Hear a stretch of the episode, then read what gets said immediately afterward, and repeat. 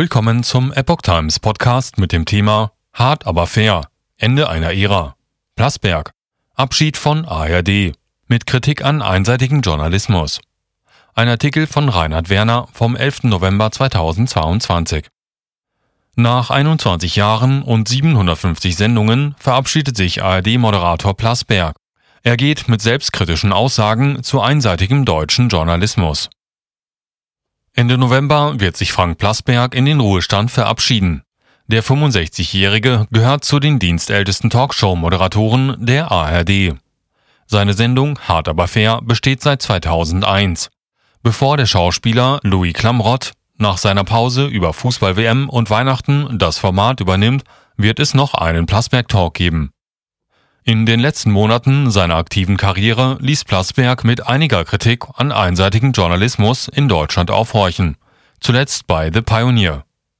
Plasberg, Diversitätsproblem betrifft auch Stadt und Land. Unter anderem hat Plasberg die Art und Weise hinterfragt, wie öffentlich-rechtliche Sender Diversität definieren. Der Moderator hält es zwar für wichtig, dass Minderheiten zu Wort kommen, er hat jedoch den Eindruck, es herrsche in diesem Bereich Übereifer. Vor allem kämen bestimmte Minderheiten dennoch nicht zu Wort, vor allem solche innerhalb der Mehrheitsbevölkerung. Plasberg ist sich sicher, wir senden manchmal über die Köpfe der Menschen hinweg. Vor allem gebe es ein Aufmerksamkeitsgefälle zwischen Stadt und Land und zum Teil auch zwischen Stadtvierteln. Viele Menschen fühlten sich nicht repräsentiert, weil hohe Politik ein fernes Luxusproblem ist, wenn der Alltag eine Herausforderung ist, so Plasberg. Bereits vor Wochen äußerte Plasberg gegenüber dem DWDL, das Lastenrad sei für das gesamtdeutsche Publikum weniger relevant als die Frage der Pendlerpauschale. Deswegen ist es die Aufgabe von Redaktionen, die nun einmal von ausgebildeten Journalistinnen und Journalisten besetzt sind, die in der Regel in Großstädten oder städtischen Umgebungen leben und gut verdienen, andere Perspektiven zu beachten und zu verstehen. Das ist genauso wichtig wie Betroffene durch Repräsentanz selbst zu Wort kommen zu lassen, sagte er. Junge Kollegen mit hohem Drang zu Konformismus und Selbstbestätigung.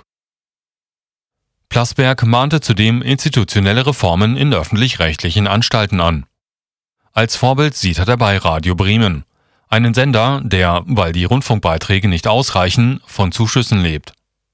Wer die schlanken Strukturen bei Radio Bremen kennt, die Intendantin hat nicht einmal ein Dienstfahrrad, dann weiß man, wo der richtige Ort für Reform und Neubeginn ist. Von Bremen lernen heißt Überleben lernen, sagte er. Obwohl Plasberg sich selbst in seinem Pionier-Interview als Grünenwähler outet und Robert Habeck für kanzlerreif erklärt, kritisiert er Konformismus unter Journalistenkollegen. Ich wünsche mir, dass junge Redakteure auch in öffentlich-rechtlichen gesicherten Positionen nicht so eine Sehnsucht hätten, im wohligen Gefühl, sich gegenseitig zu versichern, auf der richtigen Seite zu stehen und auch mal unbequeme Themen ins Programm heben, die letztlich die Glaubwürdigkeit des Systems erhöhen. In diesem Kontext nennt er den früheren BR-Intendanten Sigmund Gottlieb als Vorbild, der als einer der wenigen prononziert Konservativen in seiner Funktion galt. Am kommenden Montag, den 14. November, wird Plaswerk zum letzten Mal auf Sendung gehen. Während der Fußball-WM in Katar sowie über Weihnachten und den Jahreswechsel findet Hart aber fair nicht statt. Am 9. November 2023 wird sein Nachfolger seine erste Sendung moderieren. Hart, aber hetzerisch? Der scheidende Talkmoderator zieht über die Jahre seiner Leitung des ARD-Formates eine positive Bilanz. Er habe stets auf das Urteilsvermögen seiner Zuschauer vertraut und auch kontroverse Themen nicht gescheut. Zwar würde er manche Titel heute anders formulieren, jedoch habe er bewusst vermieden, auch Reizthemen nicht unter den Tisch zu kehren. Kritik an Hart aber fair hat es sowohl von links als auch von rechts gegeben. Schon zu Beginn seiner Karriere stand Plasberg unter Beschuss, weil er 1988 während des Geiseldramas von Gladbeck Interviews mit den Tätern führte. Im Jahr 2019 griff der Stern seine Sendung an. Hart, aber hetzerisch, so hieß es damals, sei eine Schande für die ARD. Das Format agiere mit billiger Meinungsmache, mit hetzerischen Sendungstiteln, mit einem Moderator, der immer wieder Öl ins Feuer zu gießen weiß und das als journalistische Qualität missversteht. So der Stern. Hintergrund war eine Sendung mit dem Titel Heimat Deutschland nur für Deutsche oder offen für alle? Persönlichkeiten wie die SPD-Integrationspolitikerin Safsan Schäbli störten sich an dieser Formulierung, die rassistisch motivierte Ausgrenzung legitimiere. Plasberg bei der Auswahl von AfD-Talkgästen wählerisch. Von Antisemitismus war die Rede, als Plasberg in einer Sendung wenige Tage nach dem Synagogenattentat in Halle eine Social-Media-Reaktion einblenden ließ.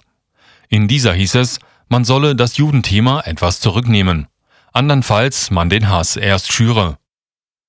Plasberg trat der Aussage nicht selbst entgegen, ließ aber Widerspruch aus den Zuschauereien zu Wort kommen.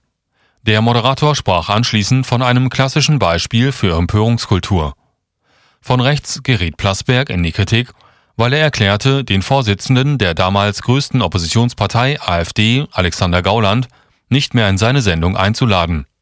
Anlass war Gaulands Rede von der jungen Alternative, in welcher er die Ära des Nationalsozialismus als Vogelschiss gegenüber einer sonst ruhmreichen deutschen Geschichte bezeichnete. Ebenfalls mit einer Verharmlosung des Nationalsozialismus rechtfertige Plastberg seine Ankündigung, den thüringischen den thüringischen AfD-Politiker Björn Höcke nicht in seine Sendung zu holen. Demgegenüber verteidigte er seinen Entschluss, den später ausgetretenen Uwe Junge als Vertreter der Partei in seine Sendung eingeladen zu haben. Forderungen, AfD-Politiker grundsätzlich nicht einzuladen, erteilte Plasberg eine Absage. Außerdem sei es wichtig, auch diesen Teil des Meinungsspektrums zu Wort kommen zu lassen. Die Erwartung vieler unserer Kritiker an mich ist ja nicht, dass die Sendung als Ganzes funktioniert, sondern dass ich dem Vampir den Pfahl ins Herz ramme und noch während der Sendung oder wenigstens kurz danach die gesamte Partei zu Staub zerfällt, sagte der Moderator.